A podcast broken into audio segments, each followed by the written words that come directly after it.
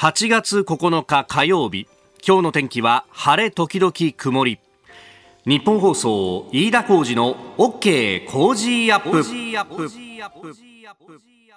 朝6時を過ぎました。おはようございます。ニッポン放送アナウンサーの飯田浩司です。おはようございます。ニッポン放送アナウンサーの新行市佳です。ニッポン放送飯田浩司の OK Cozy up。この後8時まで生放送です、えー、今日もねすで、に日差しが結構強いなという感じ。日本放送屋上の温度計は28.7度ですけれども今日も35度前後まで上がると。はい東京都心予想最高気温35度でして、えー、関東地方全域に熱中症警戒アラートが発表されていますね。おはい、もうね、あの水分だけじゃなくて塩分ミネラルも取らないとねと。ね、もうすでにね、いろんな、なんか、あの、これをやったらいいぞみたいなのが、まあネット上なんかも溢れてますけれども、はい、ね、塩分チャージの飴だとか、ありますね。あるいはなんかあの、梅芝みたいなああいうのもね、はい。いということで、うん、ええー、確かあの、自衛隊の蛍光食料にもそういうのが実は入ってるというようなね、えー、えー、話もありますんで、まあいろんなこと工夫しながらね、まあぼちぼち頑張っていきましょう。まああのなんかね、ちょっと、夏休みの空気かなという感じで、えー、昨日もね、お話しましたけど、街中歩いててもスーツケース引っ張ってる人がね、結構多いよなという感じでありますが、あの、メールでもね、いろいろいただいております。ゆうやすさん、この方、東京豊島区の方ですが、52歳の女性。私の勤務している会社は、来週いっぱい夏休みになりますと。おおそうですか、来週いっぱいですか。えー、世間的には今週からというところもあると思いつつ今朝の通勤も電車の中人多いですよね。と、えー、今日は暑いとのことなので、えー、月曜からまた気が重いですと。いうふうに、まあ、昨日のうちにねメールいただいておりましたけれどもありがとうございます。ありがとうございます。そうなんだよね。やっぱあのー、今週取るぞというところとあとお盆休みも来週とかあるいはあの明日あたり明日か明後日その山の日の祝日を活用しながらみたいなね、はいえー、感じのお盆休みも多くて、ね、えー、私の子供を通わせている算数教室なんかも、明日からお盆休みっていうね。これスケジュール確認しとかないと行ったはいいけど閉まってるみたいなことになりがちっていうね。うねねえー、まあ我々はですね、普通に仕事がありますんで、ね、えー、お休みでもまたお聞きいただければと。まあいつもはね、ポッドキャストや YouTube で聞いてるよっていうような人が、あの、この休みは生で聞けるって言って、早起きしてくださる方も、まあこういうところで、あの、いつものこうペースを乱すと、それを、なかなか復帰ができないっていうのがね、ありますんで、はい、えよろしければまたお付き合いいただければと思います。いや、本当いろんなところで聞かれてありがたいなというのがですね、えー、こちら静岡袋井から、えー、いただきました。バイクオエさん48歳の方、えー、袋井からだとなかなか多分、あの、日本放送の電波でっていうと、いろいろ雑音も入っちゃうだろうから、ラジコだとかね、えー、で聞いてるのかなと。あ、えー、で、おはようございますと、えー、いただきました。昨日休憩中にテレビを見ていて、えー、石井良二アナ、まあ、この方の T CBC テレビの方ですよね。まあ今フリーになってらっしゃいますけれども、あの、午後スマッチ中ね、はい、えー、お昼の、えー、2時前ぐらいからやってるのかな、えー、番組の回しやってらっしゃる方ですが、えー、石井良二さんの番組を見ていたら、えー、福田達夫議員があの発言で5年出世が遅れたとラジオで言っていたと、明らかに昨日の OK 工事アップのことを言っていました。はい、やはり分かる人はみんなこの番組聞いてるんですね。いやありがとうございます。たまたまかもしれませんけれども、あの石井さんはね、結構聞いてくださってるらしいという。ありがとうございます。ありがとうございます。ね、昨日あの宮崎哲也さんが、永田町の噂としてね、えー、あの統一教会についてね、えー、何も影響がないんだという発言をしたことが5年出世を遅らせたんじゃないかという噂があるという話をされてましたけれども、そのあたり引いてくださったんですね。えー、ありがとうございます。で、私の自治会の県西部の進学校に通う高校生の男子がわざわざラジコプレミアムで聞いてます。まさかこの番組を知ってるとは思いませんでした。えー、その子も飯田さんの説明がテレビよりニュートラルで分かりやすいと言ってました。若いリスナーも育ってます。えー、これからも若いリスナーのために頑張ってくださいと。いやありがとうございます。ありがとうございます。すごいね、高校生で。高校生でですか？ありがとうございます。本当こうね、高校生のうちからってことになると、向こう50年の計算が立つということになるとですね、私の人生にも非常に影響があると。ありがとうございます。長いお付き合いになりますね。ぜひ一つ長いお付き合いをさせていただければと思いますんで、え、えー、来、再来週も3週後になりますけれども、結構大事な1週間になりますんで、ぜひ、こんな感じでですね、まあ、高校生も含めて、大学生も含めて、社会人ももちろんでございます。えおじちゃんおばあちゃんも含めてですね、え、えー、ぜひ、あの、お知り合いだとか、ね、ご親戚だとか、あるいは帰省して帰ってきた人にちょっと進めてみるだとかですね、様々な形で、特に8月29日、このちょうどね、えー、お盆も終わり、夏休みが終わりかかるというあの一週間が大切になりますね。えー、もちろん日本放送のこの電波だけでなくですね、えー、ラジコで聞いてもいいですし、ポッドキャストで聞いても、YouTube で聞いてもですね、何で聞いても、平日朝6時から8時に日本放送を聞いたことには、内容的には変わりはないと。いうことありますんで、えー、そんなにドン引くんじゃないよ。いや、なんか飯田さんの迫力で、私の目の前にあるアクリル板がものすごい勢いで揺れ始めてびっくりしたんですよ。マジで？今すごい波打ってましたよ。いや、もうここが一番大事なんだと、ね、今日の2時間の放送でですね、はい覚えておいていただきたいのはまさにここの部分だと。いや、ここだけじゃないんです。まあもちろん。はい。はい、おっしゃる通りでございます。えー、2時間まるっと聞いていただければ幸いでございますが。はい、お楽しみください。はいあなたの声を届けます。リスナーズオピニオン。この傾向ジアップはリスナーのあなた、コメンテーター、私だ、新業アナウンサー、番組スタッフ、みんなで作り上げるニュース番組です。えぜひメールやツイッターで、えご参加ください。えー、あの小林誠司さんかな、あのね、えー、亡くなったということ、まあ今日ね、はい、えー、それがあの新聞にも載っておりました、まああのルパン三世の次元の声っていう、えー、結構ね、あのーそれを悔やむという方がつぶやいてらっしゃいますね。小林清さん、えー、そうですよね、えー、CM の声とかもね、含めて。仮面ライダーブラックのナレーションのイメージもありますかね、私は。ほう、特撮にも絡んでんだね。そうなんですよ。やっぱすごい人だったんだよな、本当ですよね。えーえー、さて、あのー、メールやツイッターぜひお寄せいただければと思います。今朝のコメンテーターは経済アナリストジョゼフ・クラフトさん。この後6時半過ぎにご登場です。まずは昨日ソフトバンクグループの決算が発表されておりますが、えー、3兆1627億円の最終赤字と、4、6月期の連結決算過去最悪という数字が出てきております。えー、そして今年の上半期の日本の経常収支について前年比6兆円のマイナスというニュース、まあ、この辺から足元の経済これからというところについて、えー、そして長崎は8月9日今日77回目の原爆の日を迎えます、えー、さらには内閣改造について、えー、そして国際卓越研究大学。これ東工大と医科歯科大統合へと今日読売はね一面トップで書いてますけれども。うんこの辺の大学再編についての話。そして、えー、台湾情勢も取り上げてまいります。今週は健康マヨネーズのドレッシンググやマヨネーズなど3本セットを毎日5人の方にプレゼントします。番組のホームページにプレゼントの応募フォームがあります。こちらに住所やお名前、電話番号を登録してご応募ください。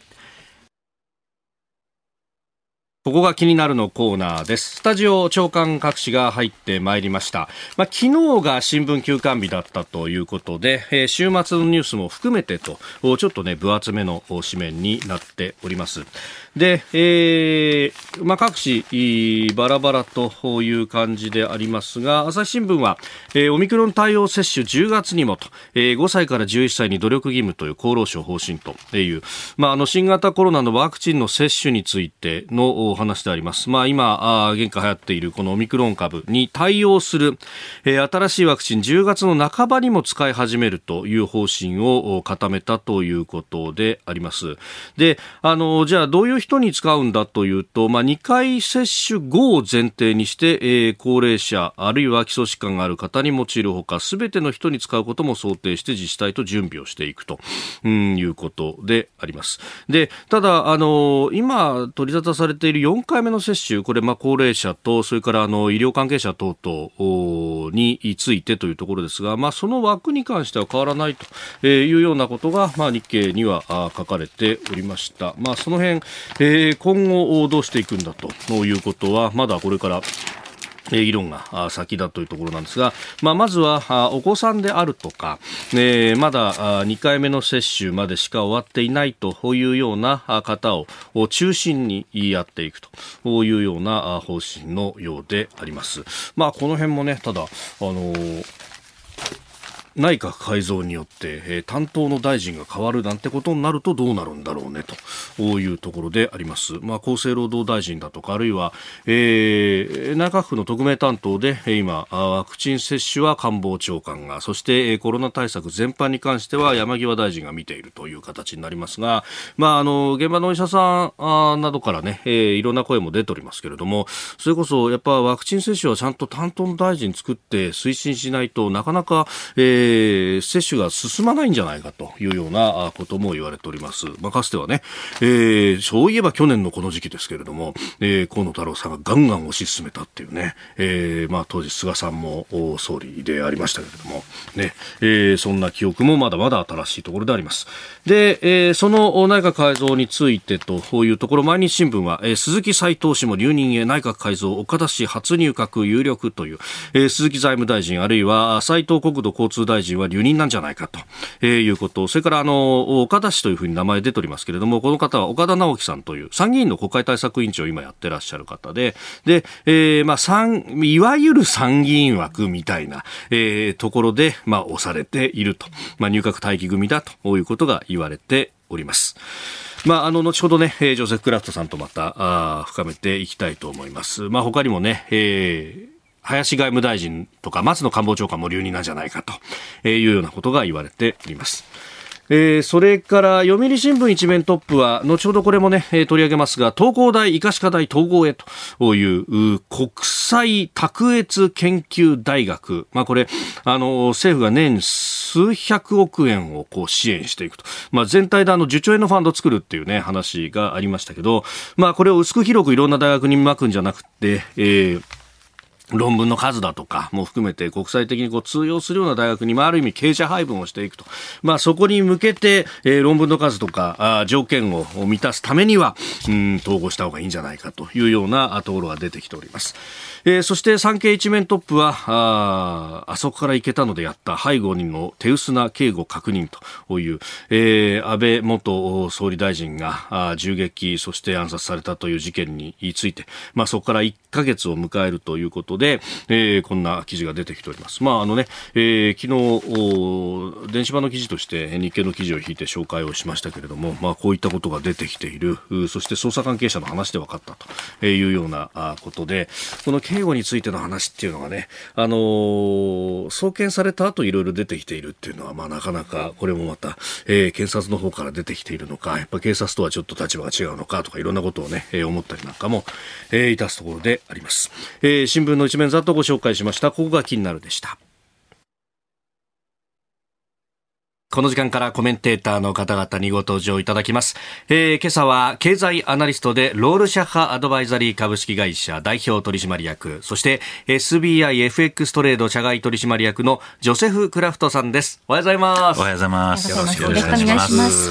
えー、さあではこの時間取り上げていきますのはソフトバンクグループの今年4、6月期の連結決算過去最悪3兆1627億円の最終赤字と、まあ、ここのところ大手企業のね、決算発表続いておりますけれども、それにしても3兆円赤字って、素人が考えると、これでよく構なんか会社立ち入ってるなと思うんですけど。そうですね。あの、ただ、これの中身を見ると、ほとんどその本業のね、はい、ええー、その電話とかではなくて、あはい、あの、株式投資ですよね。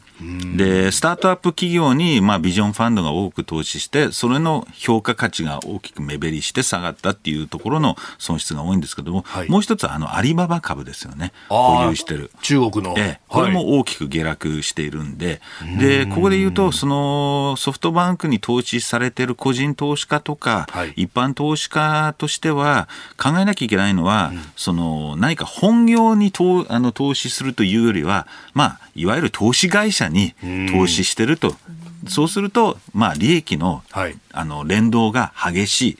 えー、これを、まあ、あの承知の上で投資されるっていうのはであればいいと思うんですけどね。あともう一つあのこれ日経平均の比率がね大きいんですよ。あの、一番日経平均で比率が大きいのはファストリテイリングの7.3%なんですけど、ソフトバンクは2位で4.4%も占めるんですね。へえ、あ、そうなんですね。そうするとソフトバンクが結構下落すると、日経平均も引っ張られると。いう状況もありますので、そこもちょっと加味した方がいいかもしれないですね。その辺というのは時価総額でこう加重平均で決まってくるみたいなそういうことですね。はい。はあ、なるほど、うん、で、しかもそれがその海外の、うん、株式だとかの変動によって決まってしまうとなると、そういうことです。あれ日経平均って日本の相場を移してんのかってことになってきます、ね、そういうことです。その通りですね。まあソフトバンクだけなんで、えー、あの、えー、そこはあの日経平均の大きく揺らぐことはないんですが、うんまあ、225種あれば。そうなんです。ただまあ、うん、そういう、あの、ちょっと、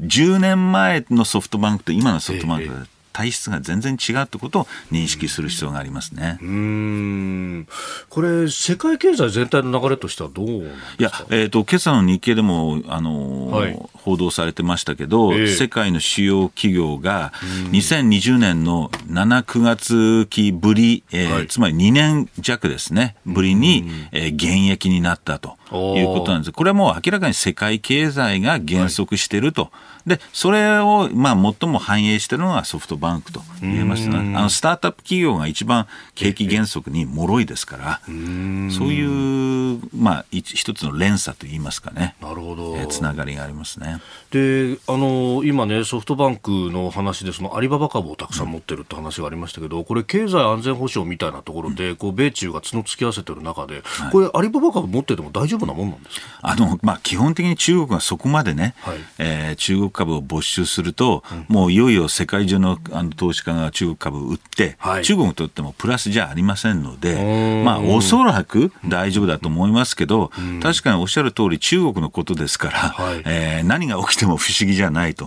うところで、ちょっと懸念材料ですけども、そういうことをやってしまうと、えー、もう、えー、市場原理が破綻しますから、さすがね、中国政府もそこまで踏み込まないんではないかと。あこれ中国にとっても痛手ですからね、そういうことをやると。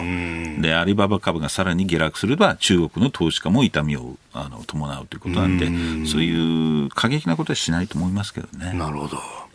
えー、まずはソフトバンクグループの4、6月期連結決算というお話をいただきました。えー、今日も8時までお付き合いいただきます。よろしくお願いします。よろしくお願いします。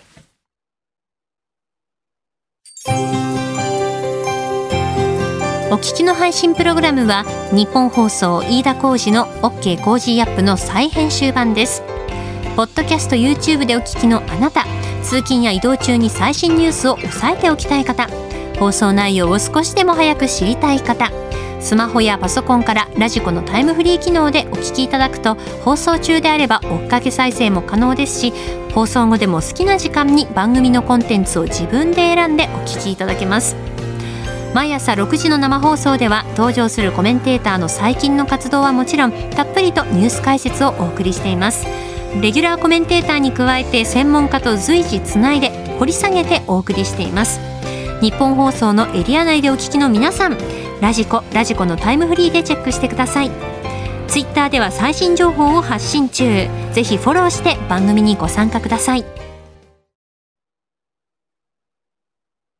あなたと一緒にニュースを考える飯田浩二の OK 工事アップ、えー、この時間から7時をまたいでニュースを掘り下げてまいります。今朝のコメンテーターは経済アナリストジョセフ・クラフトさんです。引き続きよろしくお願いします。よろしくお願いします。えー、まず株と為替の動きをお伝えしておきます。8日のニューヨーク株式市場ダウ平均株価は先週末と比べて29ドル7セント高い3万2832ドル54セントで取引を終えました。ハイテク銘柄中心ナスダック総合指数は13.10ポイント下がって1万2644.46でした。一方円相場は1ドル135円ちょうど付近で取引されております。まああのーアメリカの物価統計、えー、消費者物価指数が10日に発表ということで、まあ、様子見ムードが広がっていたということのようです。まあ、かなり小幅な値動きでしたか？そうですね。あの、企業決算と、はい、まあ、あの、おっしゃる通り、あの、物価指数、待ちという感じで、まあ、えー、落ち着いた相場展開ではないでしょうかね。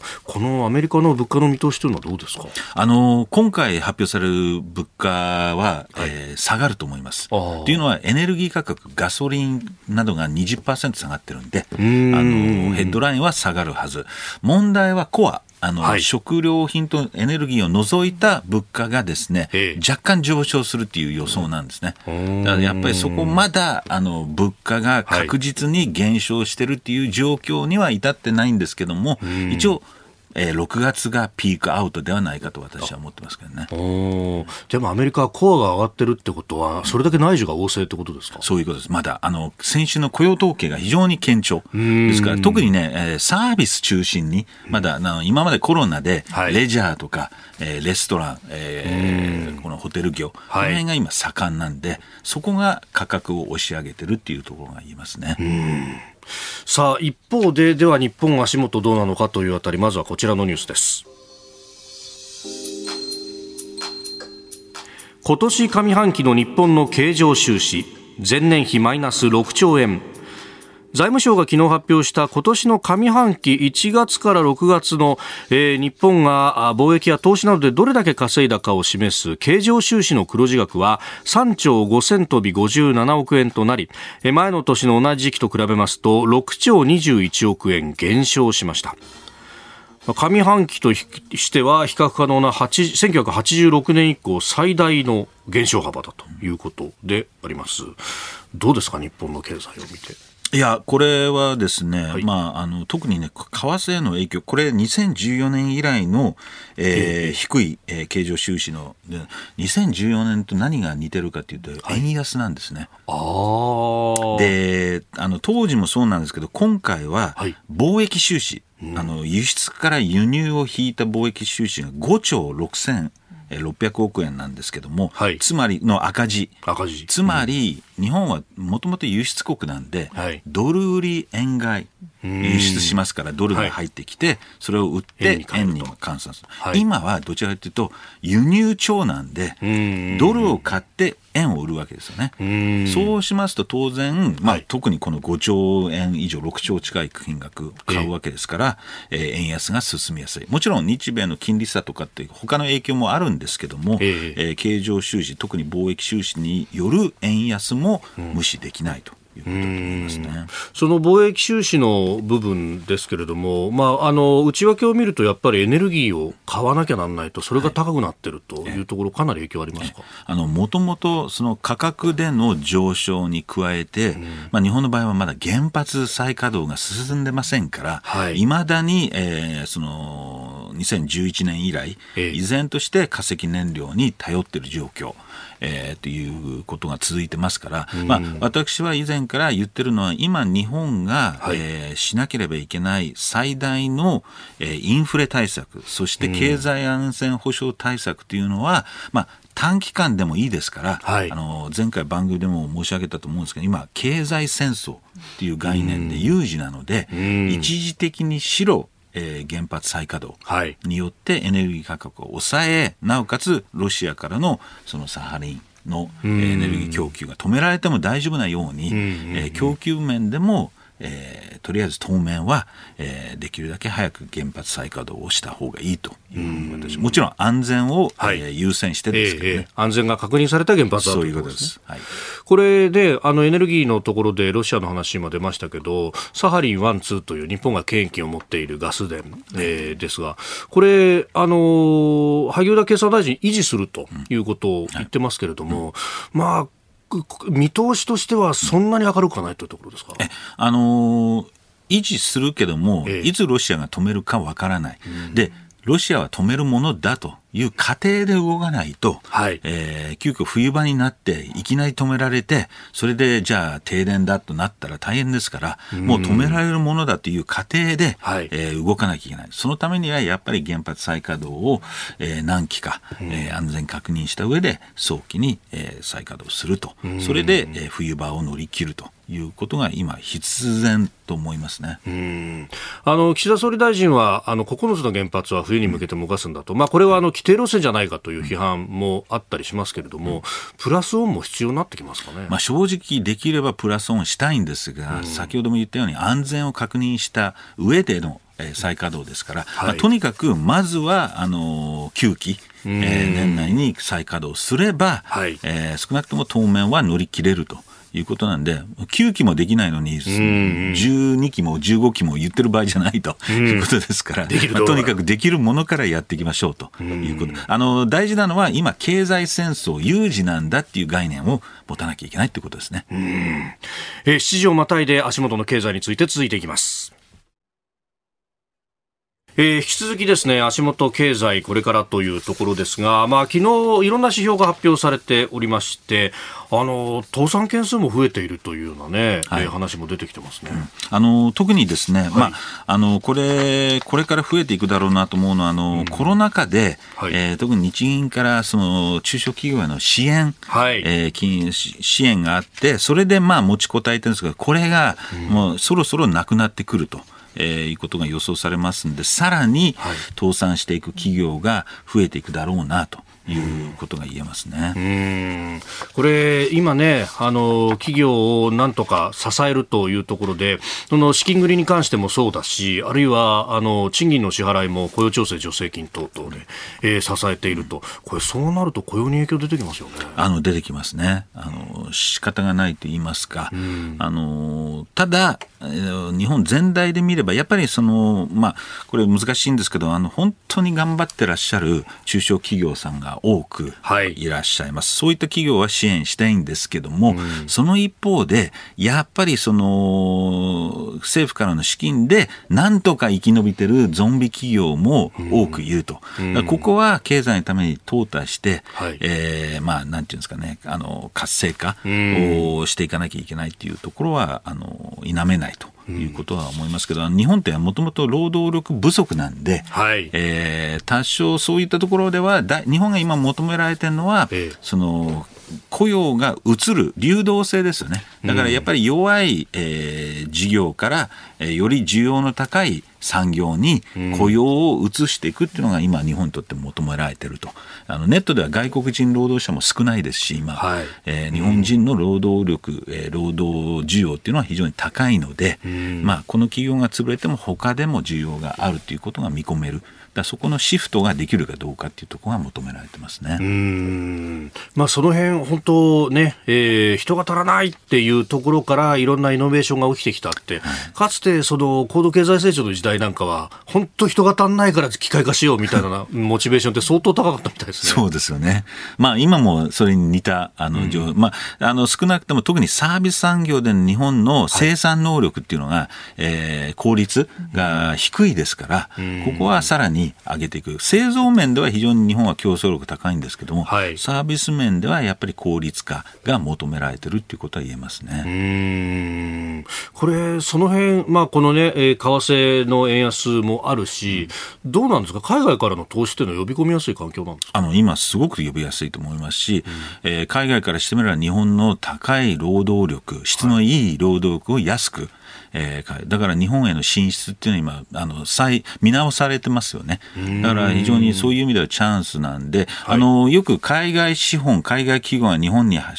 の進出するとよくないっていうイメージがあるんですけど企業の経営者、日本の企業の経営者は競争力を図られるからマイナスなんだけど、はい、日本の労働者にとってはより高い給料で、うん、えー、他の企業が、えー、抜いてくれる、あるいはより責任のある仕事、年功序列じゃなくて、はい、えー、欧米の,、えー、その責任を任された仕事ができると、労働者にとっては、うん、外国企業の参入というのは非常にいいので、プラス思考で見てもいいと僕は思うんですけどね。まあ、向こうからするとドルベースで同同じ金額払ってても、為替の分だけこっち的には得をするってそういうことです。ただ、これ、為替だけで、はい、えー、その参入とかやってると、どうあのご存知のように為替ってのは変動しますから、来年いつ円高になるかわからない。あのただ、その他の要因、例えば地政学リスク、はい、えー、日本は環境あの綺麗だし、安全もいい、うん、それから法をあの重んじる、えー、こういったことで事業環境が非常に安定していて、日本での事業がやりやすい、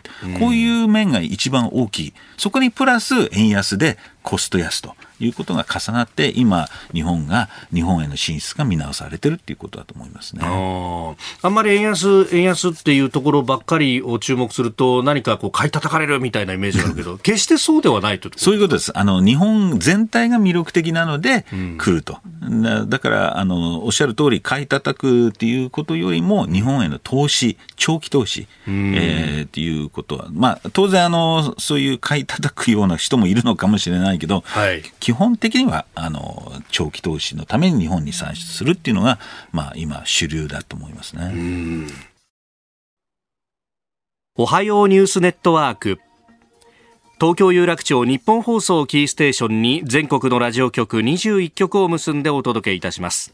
おはようございます。日本放送アナウンサーの飯田浩二です今朝のコメンテーターは経済アナリストのジョセフ・クラフトさん。この時間取り上げるニュースはこちらです。長崎今日77回目の原爆の日。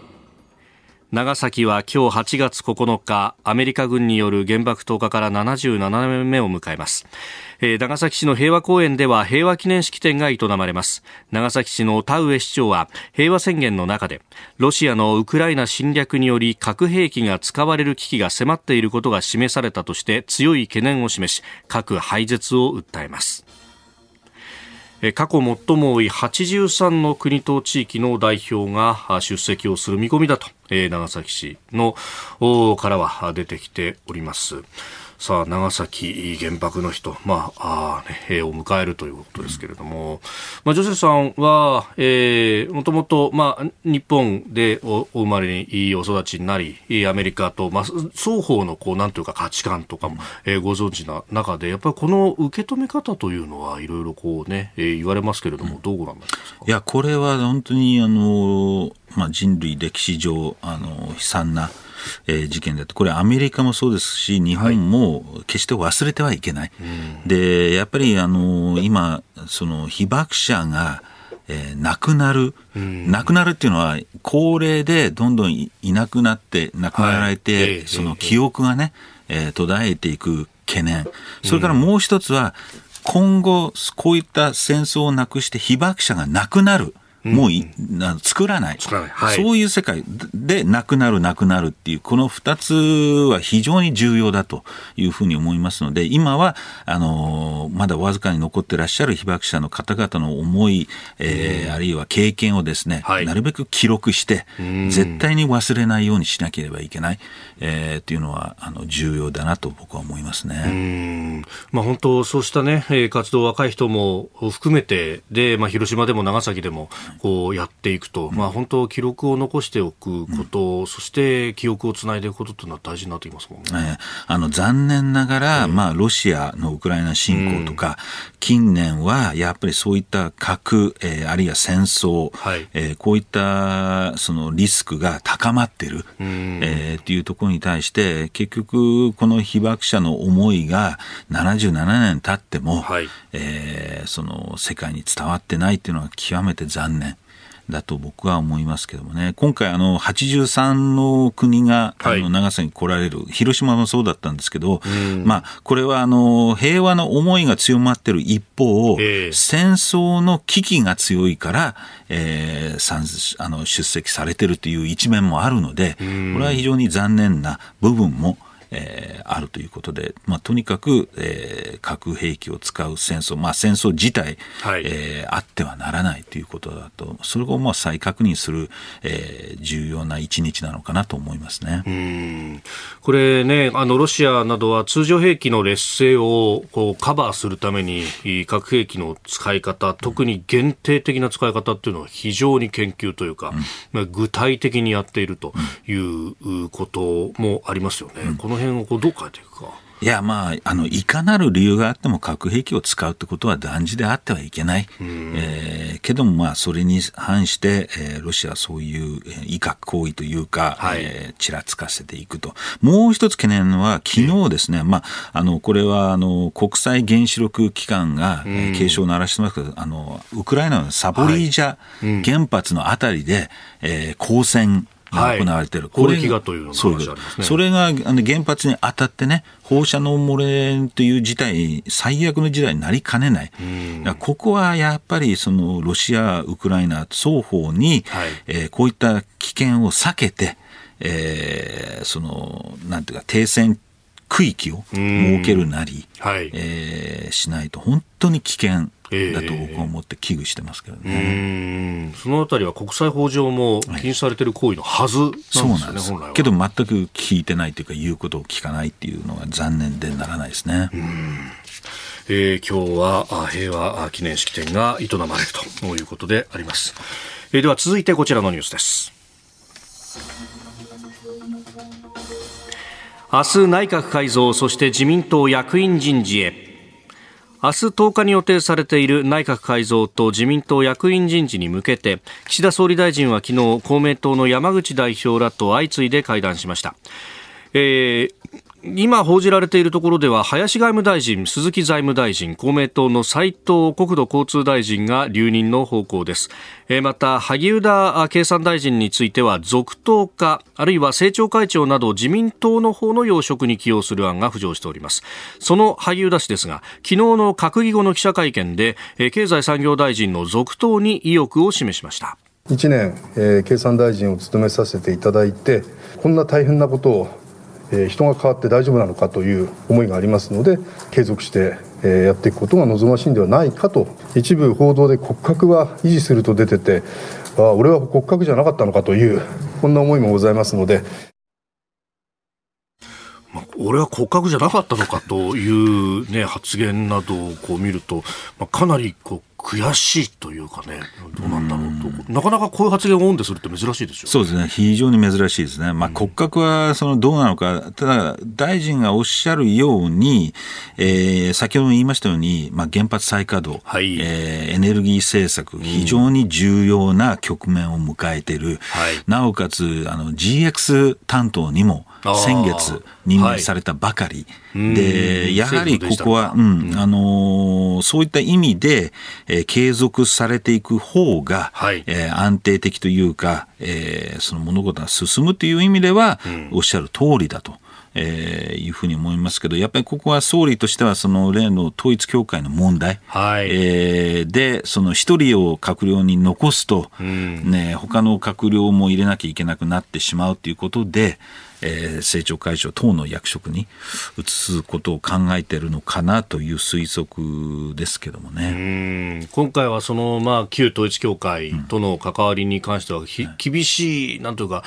身体検査が行われるという感じになりますか、おそらく閣僚内に、まあ、そういった関わりを持つ、えー、閣僚を入れないっていうことで動いてるんだと、そうするとやはり萩生田大臣、重要な役割を担ってるけども、うん、えー、そこはじゃあ党の役職に、えー、移すしかないっていう思いなのかもしれないですけどね。うんその党の方では、茂木幹事長は留任なんじゃないか、みたいなことが言われてますよね。はい、あの今回、内閣の要職はほとんど留任なんですよね。はい、で、あの数としては動きは結構あるんですけども、はい、まあ先ほどあの萩生田大臣も不満をしてた骨格は変わらない。むしろ今回変わるのは党の役職で、えー、その総務会長、政調会長、選対委員長、この辺がちょっと評判が悪いので、はい、えー、ここを変えていくということなんで、むしろ党を、えー、役職を変えていく方が、まあ、一つのポイントなのかなと。いう感じはありますね。うん。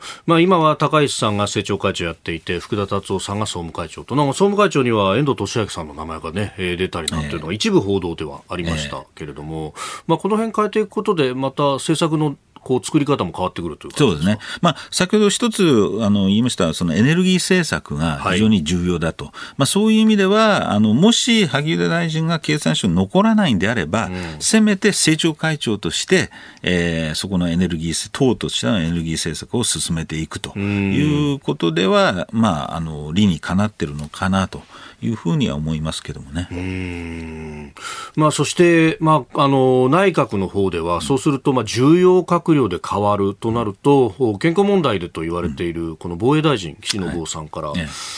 変わるぞと、はいまあ、いろんな名前も、ね、出てますけれども。こ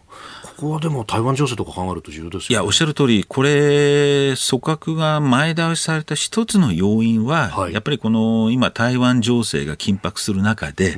えー、その岸防衛大臣の健康流を考えると、はい、やはり早めに、えー、交代した方がいいという決断も一つ影響したのかなというふうに推測しますけどね。うんまあ今年はその政府の三文書と呼ばれる、まあ、国家安全保障戦略、防衛計画の対抗、中期防衛力整備計画、これを見直すと、だからその所管大臣としてはそっちも重要になっていますもんね。そうおっしゃる通りなんです。いろんな意味で重要なんですけどね。あの、従ってだから今回は主要閣僚は、えー、留任すると、継続が。まあ、防衛大臣は仕方ないということですけども、はい、基本的には、あの、内閣、岸田内閣の骨格は変わらない。えー、まあ、唯一変わるのは防衛省と経産省。えー、変わるかどうかわかんないですけども、はい、そういったところじゃないでしょうかね。ただ、単、あの、おっしゃる通り、今一番重要な政策は安全保障と、エネルギー政策、はい、この2つは本当に急務ですね。うん。ここが誰になるのか。そういうことですね。うん。ねもうあの寺田稔さんとかいろんな名前出てますけれども、えー、あの萩生田大臣を政調会長に持っていく分はいいんですけど、じゃあ誰が経産省を、はい、やれるのかというと、なかなかちょっと名前が思いついてこないですよね。ここの問題も一つあるかと思いますけどね。えー、この時間、ジョセフ・クラフトさんとお送りしてまいりました。日本放送でお聞きの方この後もジョセフさんにお付き合いいただきます。以上おはようニュースネットワークでした。今朝のコメンテーターは経済アナリストジョセフ・クラフトさんです。引き続きよろしくお願いします。よろしくお願いします、えー、続いて教えてニュースキーワードです。国際卓越研究大学国の10兆円規模のファンドから年間数百億円の資金が支援される国際卓越研究大学の認定を目指し東京工業大学と東京医科歯科大学は統合に向けた協議を始めることが分かりました。2つの大学、昨日それぞれ現時点で公表できることはないとコメントしております。え読売新聞今日の一面トップがこれということですけれども、大学再編って進んでいくんですかね？やっぱり消費化につれて再編が必要ということもありますし、はい、まあ、今回一つの要因になったのではないかというのは、やっぱりその競争力、国際的な競争力を上げていく。あの日本って世界大学ランキングで東京大学が35位、京都大学が60位、その他はもう300位、400位、500位という感じで、やっぱりそこを、まあ、底上げしていかなければいけないっていうところで、まあ、今回は非常にあのいい試みだと僕は思うんですけどもね。まあ、東工大と医科歯科大というと、まあ、お互いの専門分野はかぶってないわけですよね。ええ、あの工業と医療で、お互い、まあ、そこをあの相乗効果じゃないですけども、支え合って、全体的に非常に魅力の、さらに魅力のある大学になれるっていうことからすれば、非常にプラス、あの同じことをやってる大学が2つ一緒になる単に、はい、統合するというよりも、違う強みのある大学が一緒になるってことは、非常に僕は面白い、えー、いい案ではないかというふうに思いますけどね。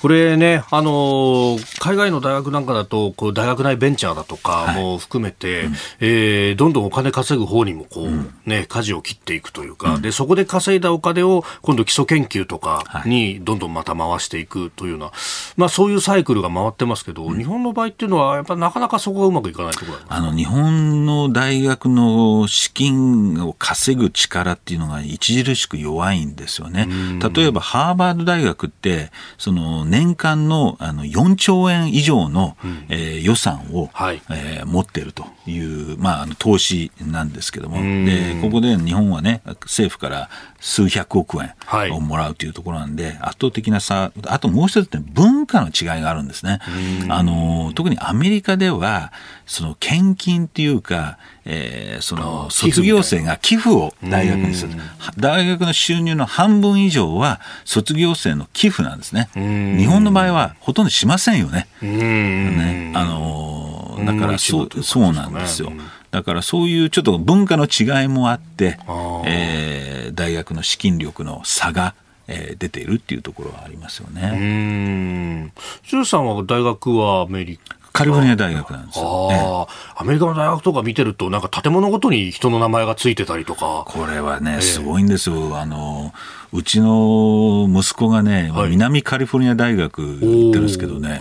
あの、すごい立派なビル、スピルバーグがね、あの、建てたとかね、フランシス・フォード・コッポラが建てたとかね。えーそういう、あの、で、卒業生なんですよ、彼らっていうのは、やっぱり。えーあるいはその地域の大学をええ支援していくっていう形で、そういうお金持ちが、超富豪が、そうやってえー丸ごと、えー出資して大学を助けていくっていう、そういう文化があるんで、あの、日本もそういうのがあると、大学も育っていくんですけどもね。ああ、ねもともとは東大の安田講堂だとか、はい。ねあの、安田善次郎がお金出して作ったみたいな、まあ、そういう文化が日本も別になかったわけじゃないわけですもね。そうんなんですね。どっかでね、どうなっちゃったのか、あれですけども、やっぱりそういったところで、なただ単にですね、献金するんじゃなくて、これだけ支援する代わりりに、大学も答えなきゃいけない。それは研究成果だったり、はい。えーその教育の質を上げたりとかいう相乗効果でだんどんどん大学のレベルが上がっていく。ということで、まあ、そういったあの投資献金、はい。えー支援っていうのはやっぱり重要じゃないかなと思いますね。なんかこうね、あのイメージの中で稼ぐ稼ぐ稼ぐってところばっかりに目がいくと基礎研究がおろそかなんじゃないかみたいなことも言われますけれども、そのアメリカの場合は逆に資金がものすごく潤沢だからそっちにもガンガン投資するみたいなことある研究者が別に稼ぐわけではないですから、これは大学の経営者が稼いで、その資金を研究者に振り分けて、はい。研究者はその成果を出すと、それ役割分担がありますので、えー別にそれで研究がおろそかになるってことは全くないということですよね。うーん。確かに日本の場合はもうお学者さんたちからね経営者も出てくるみたいなことになるから、そうか、そこの役割分担がでこの10兆円ファンドもい。ちょっと勘違いされる場合があるんですこれ10兆円が大学に振り分けられるんじゃなくてこの10兆円を原資として投資してん。その投資益例えばそれが3%の利益があれば3000億円をうんあの振り分けるとそんなに大きい金額ではないんですよねうん特に海外と比べれば。なるほど。やっぱ10兆円ってものにね、引っ張られると、ちょっとち中身を誤ると。年間ね、数百億円だと100億円とか200億円だと、もう人件費だけでなくなっちゃうんですね。なるほど。えー、では続いて、ここだけニューススクープアップのコーナーです。この時間、最後のニュースを、スクープアップ中国軍が台湾周辺の軍事演習の継続を発表。中国軍で東シナ海を所管する東部戦区は昨日も台湾周辺の海域と空域で軍事演習を実施したと発表しました。アメリカのペロシ下院議長の台湾訪問に反発した中国が台湾を取り巻く形で今月4日から軍事演習を始め当初は7日までの予定でした。えー、7日までのこの軍事演習の中では日本の排他的経済水域 EEZ にも5発弾道ミサイルを撃ち込まれていると。いうところであります。まあこれね、ペロシさんのその訪問も含めて、さんどうご覧になりました？えー、とまず一つ念頭に置かなければいけないのは、まあ、一部、中国は本当には台湾を侵攻しないのではないかという見方も一部あるんですけども、はい。このこの週末の軍事演習を見ていただければ、あれは極めて本格的かつ、数年前から計画しないと、あんなことは急にはできないですよね。だから中国はそういう想定のもとで動いてるってことをまず認識しなければ、つまり現実的にはい。台湾侵攻っていうのはあり得るということ、えーありますね。もう一つの意図は、はい。中国が一番恐れてるのは、あの、ペロシ議長が来たとか来ないとかというよりも、ええ他の国々の、えーその政府高官、あるいは議会高官が、えー次々に台湾を訪れて状態化して、台湾が事実上独立が、あのーっていうイメージが作られるのが一番嫌だ。あー。つまり今回ははい。大ごとにすることによって、他に来る人がいたら、こんな大変なことになるんですよっていうハードルを上げて、はい。えー、他の国々が台湾訪問を阻止していくと、抑制するっていう意図が結構あったんではないかと思いますね。あ確かに、まあ今年入ってからでも、ヨーロッパの議会人であるとか、うん、要人が行ったりとか、あるいはアメリカからも元政府高官であったりとか、ね。はい、議会の議員が、まあ、訪問団を連ねていくっていうのは結構ありましたよね。そうなんです。それが続くと、だんだん状態化普通になって、えー、台湾が一つの国に見られかねない。ので、えー、そういったことを危惧したんだと。まあ、これ問題はアメリカ、はい、ペロシ議長がそういう言い訳というか、はい、中国に、まあ、強硬姿勢に打って出るチャンスを与えてしまったことが、今回、非常に残念。あの、ペロシ議長本人が行くことによって台湾情勢何が変わったのか、何も変わらない。じゃあ何が、えー、得られたのかっていう正直も、まあよく言えばペロシ議長が議長である間に台湾へのサポートを示した。悪く言えば自分のレガシーのために台湾訪問したっていう事実を作る。これだけでのために、どれだけの税金をあの空母を向こうに送ったり、護衛機を出したり、どんだけの税金が使われ、で、一番かわいそうなのは台湾ですよね。経済制裁されるわ、軍事演習やれるわ、ミサイルが上飛ばされるわで、アメリカ何にも被害被ってないんですけど、台湾がいい迷惑ですよね。ですから、ちょっとこれは、あの、一つ問題ではないかなというふうに個人的には思いますけどね。これ、あの、報道もされてますけども、ホワイトハウスは本当手を変え品を変え、いろんな人が止めにかかったと、もうか国務長官も 国防長官も含めてと、本当はコロナにかかってなかったら、バイデンさん、直接会って止めるつもりだったみたいな話まで、ね、まあ直接会わなくても電話ぐらいはできるんでしょうけども、まあ、4週間以上かけて説得しようとしたんですけど、だめだった、つまりバイデン政権の求心力が失われてるっていうのも一つの大きな問題。で、今回は会員のペロシ議長ですけど、今、もう一つ大きな問題として、上院が、え。えー、新たに台湾政策法2022っていう法案を今、えー、審議しようとしてるんですね。で、この法案の中には、例えば4年で4.5兆円の軍事支援、あるいは台湾を非 NATO の同盟として認めるとか、い、ろんな、これも明らかに中国が到底許されない、許せない、えー、条項が盛り込まれて、これもバイデン政権はなんとか止めようとしてるんですけど、はい、今のところ止められていないというところで、えー、議会と中国の正面衝突、チキンゲームの中に、バイデン政権が挟まれてるっていう、ちょっと情けない状況になってるんですけどね。もともとバイデン氏は議会にも顔が引くみたいなことが言われてましたけども、ね、もう今そんな状態じゃないわけですそうですね。全く効果はないですね。その一方で、あの、今回の教訓として、あの、日本は、はい、えー、その、自分ね、日本の、あの、経済、あの、区域に、排対区域に、はい、あの、ミサイルが撃ち込まれる。だから、いかに台湾有事が、もう、日本を巻き込む、えー、有事であるということを認識しなきゃいけないということですよね。あの中国はねあの、台湾が言うには11発、まあ、日本が確認しただけでも9発のミサイルを撃ってきた、うん、でそのうちの5発が日本の排他的経済水域に入ってきていると、うん、これ、コントロールして入れてきてるわけですよね、当然。だからもう日本も狙い狙うぞっていうメッセージがそこには込められてるあの台湾有事の場合には、そこの台台湾を支援できる、えー、スポット、地域ですよね、えー、を中国は同時に攻撃するのが普通、軍事的に当たり前。そうすると、えー、米子島から沖縄まで、これも全部対象に入るわけですから、当然日本は中国からの攻撃対象になるということは間違いないと思いますね。うそうすると、まあ、台湾有事は日本有事であって、はい、じゃあその時にこうどういうものが発動できるのかっていうね、はい、存立危機事態なのか。で今回は本来であれば日米で、はい、えー、中国の軍事演習に対して日米も本来はその軍事演習して力を見せつけて抑止しなければいけないと。いうところなんですけど、おそらく今、それをやると、どんどん、えー、その双方の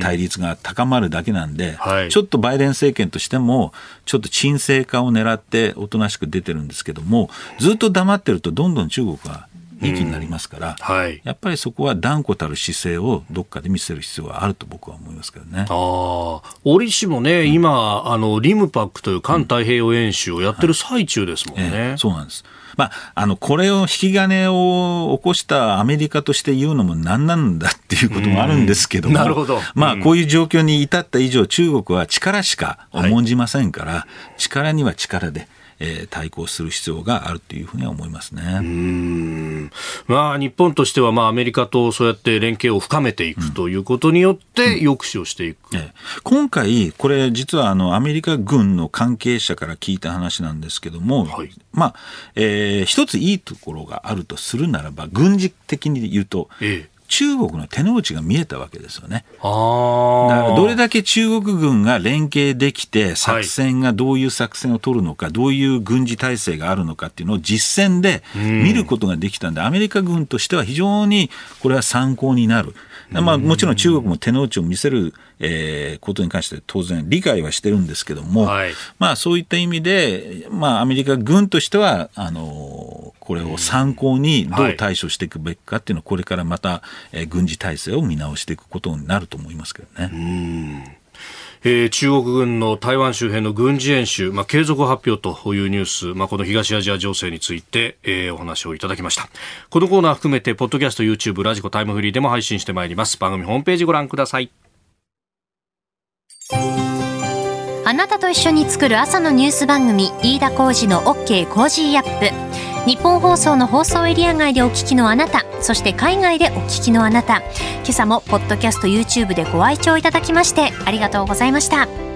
飯田浩司の OK Cozy up 東京有楽町ニッポン放送で月曜日から金曜日朝6時から8時まで生放送でお送りしています。番組ホームページでは登場いただくコメンテーターのラインナップや放送内容の原稿化された記事など情報盛りだくさんです。また公式ツイッターでは平日は毎日最新情報を配信中。ぜひチェックしてみてください。そしてもう一つ飯田浩二アナウンサーが「夕刊富士」で毎週火曜日に連載中。飯田浩二の「そこまで言うか」こちらもぜひご覧になってください。忙しい朝そして移動中ニュースを少し深く知りたい時。ぜひ AM、FM、ラジコはもちろん日本放送のポッドキャスト YouTube でお楽しみください。